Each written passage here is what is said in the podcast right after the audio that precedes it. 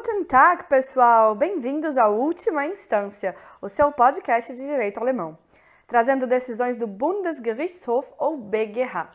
E se você ainda não sabe o que é o BGH ou como funciona a organização do judiciário alemão, ouça o primeiro episódio do podcast, está lá tudo explicadinho. Bom, a decisão deste mês foi publicada no dia 13 de dezembro e tem como ré uma empresa bem conhecida nossa, a Uber. Aqui no Brasil, a Uber tem grande sucesso, mas na Alemanha a história é bem diferente. Acredito que seja um dos mercados mais difíceis para a empresa. O serviço de Uber com motorista e carros privados, o mais difundido aqui no Brasil, não teve aceitação na Alemanha, principalmente porque lá existe a Personenbeförderungsgesetz, isso mesmo, essa palavra com 26 letras que quer dizer Lei de Transporte de Pessoas. A Personenbeförderungsgesetz regulamenta o transporte de pessoas, inclusive estabelecendo requisitos a serem cumpridos pelos motoristas que queiram fazer o serviço. Há testes de visão, de saúde e por aí vai. Então, os motoristas devem se submeter a esses, a esses testes, a esses requisitos, para poder exercer a atividade. Como o motorista do Uber é um cidadão normal que não preenche os requisitos da lei, o serviço não foi aceito na Alemanha. Mas a Uber tentou entrar no mercado alemão com o Uber Black. Nesse modelo de negócio, a empresa oferece o serviço de um motorista profissional com um carro bacanão. Os taxistas não deixaram por isso mesmo. E uma companhia de táxi de Berlim ajuizou uma ação contra a Uber, buscando impedir o oferecimento do serviço Uber Black. O autor reivindicou que o réu deixasse de operar o serviço.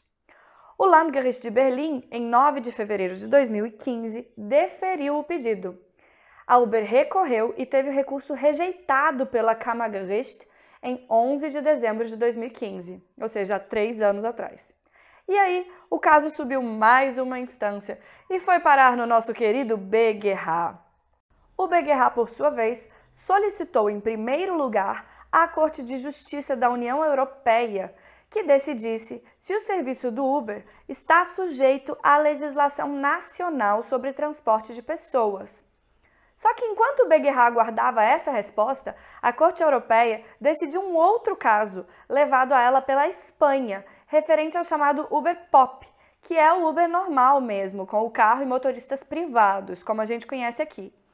E a Corte Europeia decidiu que a Uber não é apenas uma empresa de tecnologia que conecta quem quer carona, né, quem quer chegar ir de A até B, com quem pode levar a pessoa até o local.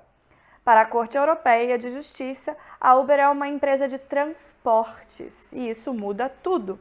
Diante dessa decisão, o BGH retirou seu pedido de esclarecimento e entendeu que a lei nacional é aplicável à Uber enquanto empresa de transporte de pessoas.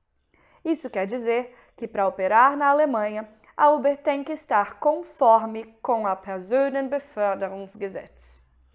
E agora é que vem a parte mais inusitada deste caso. O parágrafo da Lei de Transporte de Pessoas que fundamenta o processo da Companhia de Táxi de Berlim contra a Uber é o 49, inciso 4, que diz em sua segunda frase o seguinte em tradução livre: Somente podem ser realizadas ordens de transporte que tenham sido recebidas na sede da empresa ou no domicílio do empresário.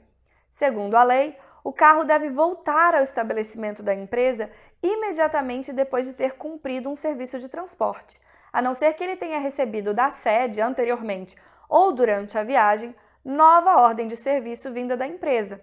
Apenas os táxis podem receber ordens de serviço de passageiros que estejam próximos. E olha só, a sede da Uber na Europa é na Holanda. Acontece que a ordem de serviço chega primeiro no motorista, que está mais perto da pessoa que pediu o serviço, ali na Alemanha. Ela não chega primeiro na sede da empresa. No máximo, a Uber e o motorista recebem a ordem de serviço concomitantemente. O carro da Uber não sai da sede da empresa. O motorista não volta para o ponto da empresa como deveria, segundo a lei. Ele pega o passageiro que estiver mais próximo. E por isso, o autor e também o BGH consideram que o serviço Uber Black é uma violação da obrigação do parágrafo 49 da lei e é tido como anticoncorrencial.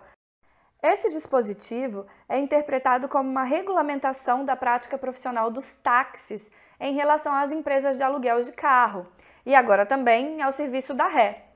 Ele protege o tráfego de táxis, para o qual, ao contrário das empresas de aluguel de automóveis e da Uber, são aplicadas tarifas fixas e existe a obrigação de contratar com o passageiro que pede um táxi na rua.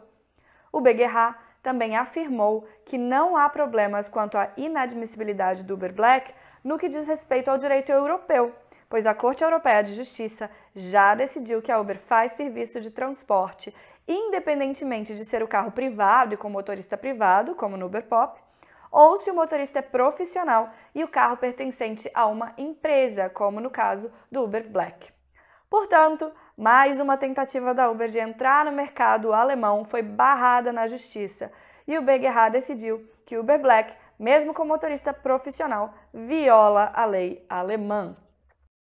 Essa foi a última decisão do ano aqui no Última Instância. Eu espero que vocês tenham gostado dos episódios de 2018. Desejo a todos um Feliz Natal, com muita paz e alegria, e um 2019 cheio de coisas boas e que os desafios nos façam crescer muito. Eu espero vocês aqui em 2019. Quem quiser comentar a decisão ou mandar feedback, pode enviar uma mensagem no Instagram pelo arroba Salomão Débora. Débora tem H no final. Fiquem com a música do tio Moisés e auf Wiederhören!